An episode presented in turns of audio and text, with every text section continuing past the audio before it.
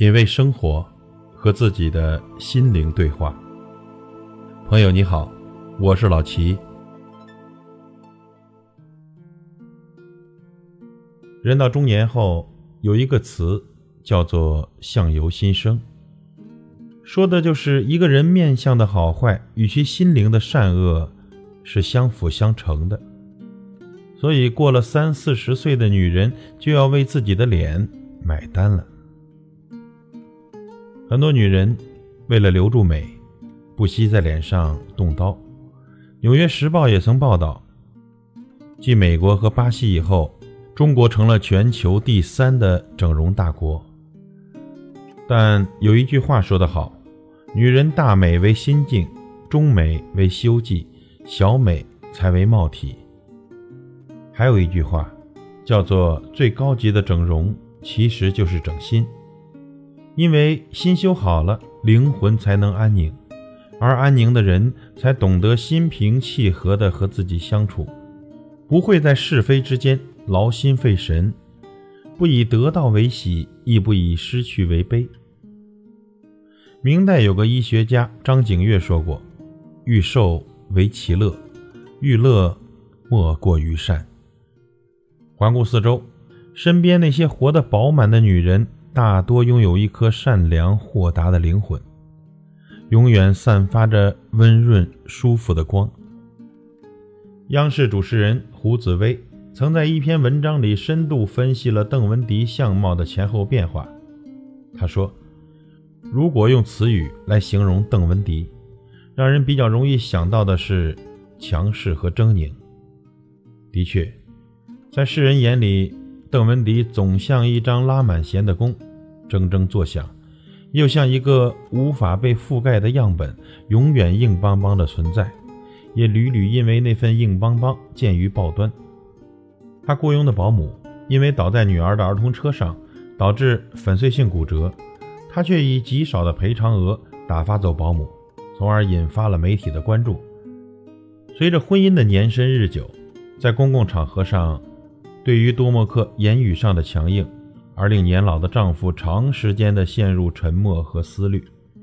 十四年的婚姻解体后，因为用尽手段和心机，敛尽欲望和贪婪，邓文迪原本明艳爽朗的脸，像质重的乌云，充满了戾气和狰狞。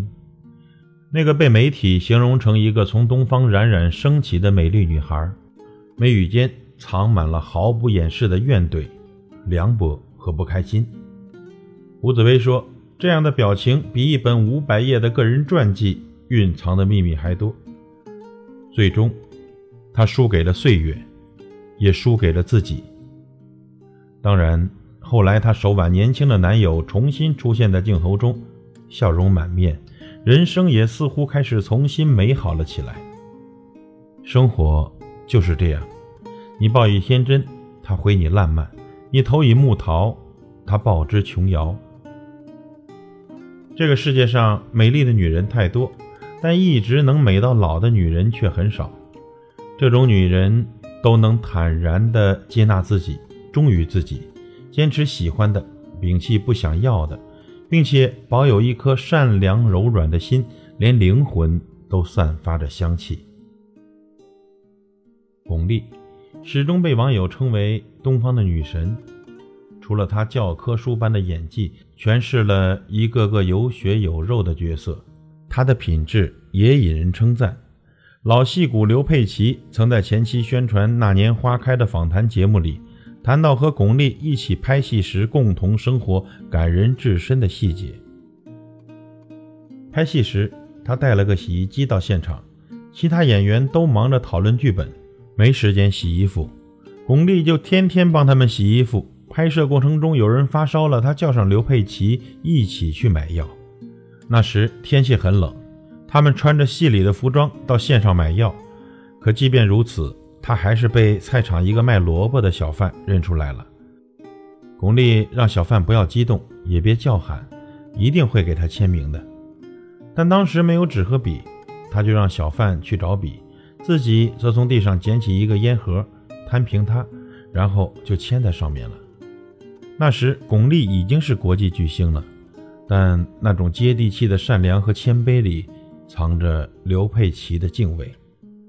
少华易逝，刹那芳华。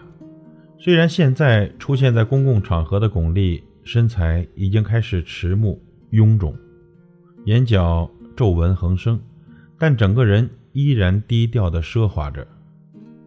要有克制之美，不仅保持外表的轻盈健康，体现在生活里。克制是和朋友相处时，让自己有一颗谦卑之心；和亲人相处时，不骄纵任性；和恋人相爱时，不无理取闹。不仅克制体重，还要克制情绪，且时时自省，更要学会爱与被爱，内心才能永远充满感恩和善良。毕竟，貌美会随岁月老去，唯有灵魂的纯与善，方可与世长存，且永远。品味生活，和自己的心灵对话。感谢您的收听和陪伴。如果您喜欢我的节目，请推荐给您的朋友。我是老齐，再会。